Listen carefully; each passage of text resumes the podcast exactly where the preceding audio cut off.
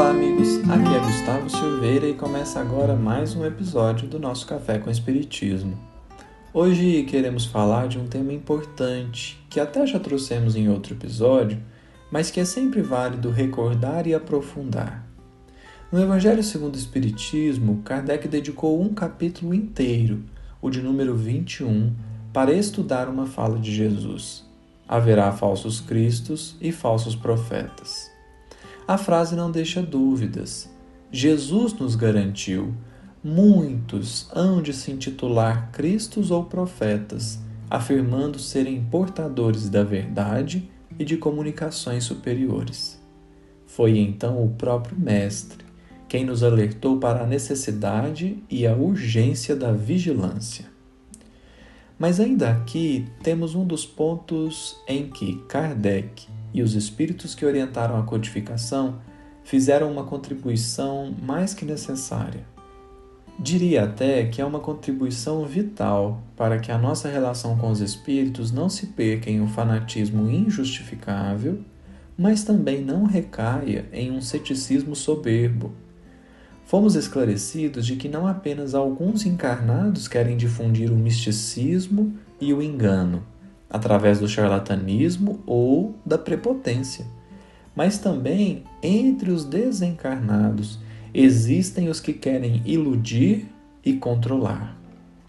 Por isso, veremos os espíritos dizerem para Kardec: assim como existem pessoas mal intencionadas na Terra, também existem espíritos mal intencionados, visto que os espíritos são os seres humanos, porém sem corpo visível.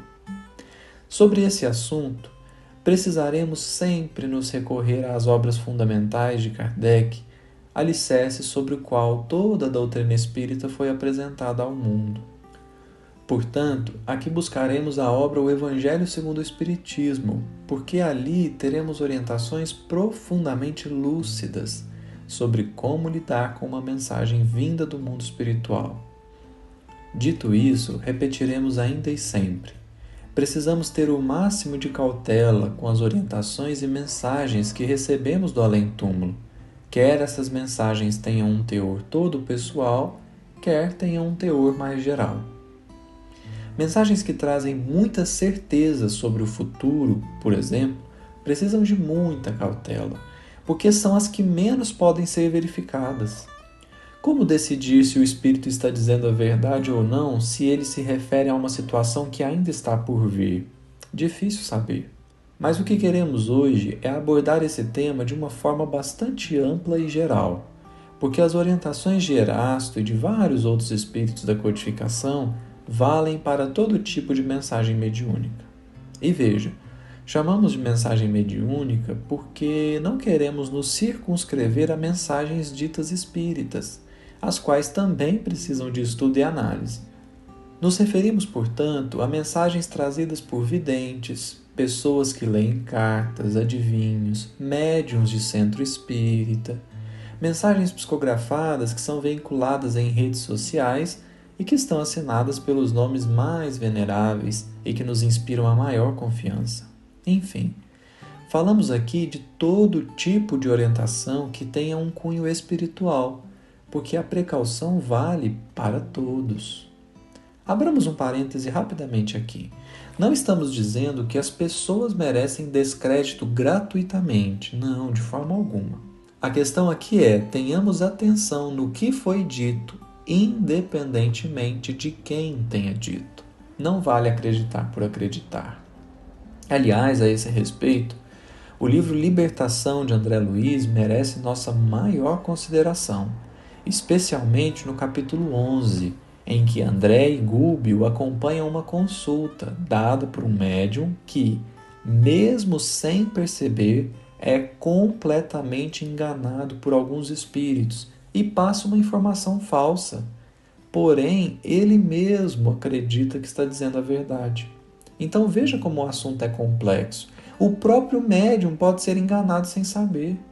Por isso não devemos de maneira alguma, em hipótese alguma, acusar a quem quer que seja, porque os espíritos desencarnados são muito inteligentes e sabem como e o que fazer para enganar os encarnados, sobretudo os médios de que eles mesmos se servem para passar a comunicação. E ainda sobre o capítulo do livro Libertação, vale ressaltar que ele é intitulado Valiosa Experiência, o que demonstra para nós como os bons espíritos lidam com a questão. Ninguém acusa, ninguém julga, eles buscam antes de tudo o aprendizado o próprio Gúbio diz para André Luiz assim: de qualquer modo, aqui nos achamos para ajudar e servir.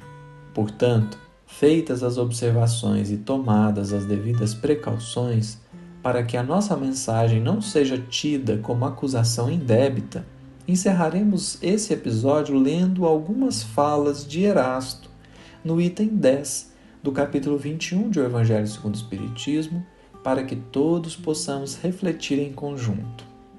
Diz Erasto: repeli sem condescendência todos esses espíritos que se apresentam como conselheiros exclusivos, pregando a divisão e o insulamento. São espíritos quase sempre vaidosos e medíocres, que procuram impor-se a homens fracos e crédulos, prodigalizando-lhes exagerados louvores, a fim de os fascinar e de tê-los dominados. O que Erasto está dizendo aqui é que muitos espíritos se comunicam e dizem que apenas eles podem se comunicar ou que apenas eles são portadores da verdade, fazendo com que o médium exclua ou menospreze qualquer outra comunicação. E aí Erasto prossegue. Em geral, desconfiai das comunicações que trazem um caráter de misticismo e de estranheza, ou que prescrevem cerimônias e atos extravagantes há sempre, nesses casos, motivo legítimo de suspeição. Estais certos, igualmente, de que quando uma verdade tem de ser revelada aos homens, é, por assim dizer, comunicada instantaneamente a todos os grupos sérios que dispõem de médiums também sérios, e não a tais ou quais, com exclusão dos outros. Recomendamos, assim, a leitura completa da mensagem de Erasto não para que fiquemos céticos e avessos a mensagens mediúnicas. Não, não, muito pelo contrário. Leiamos as orientações de Erasto para que saibamos analisar e absorver apenas o que for bom daquilo que nos chega, repelindo a mentira e o engano.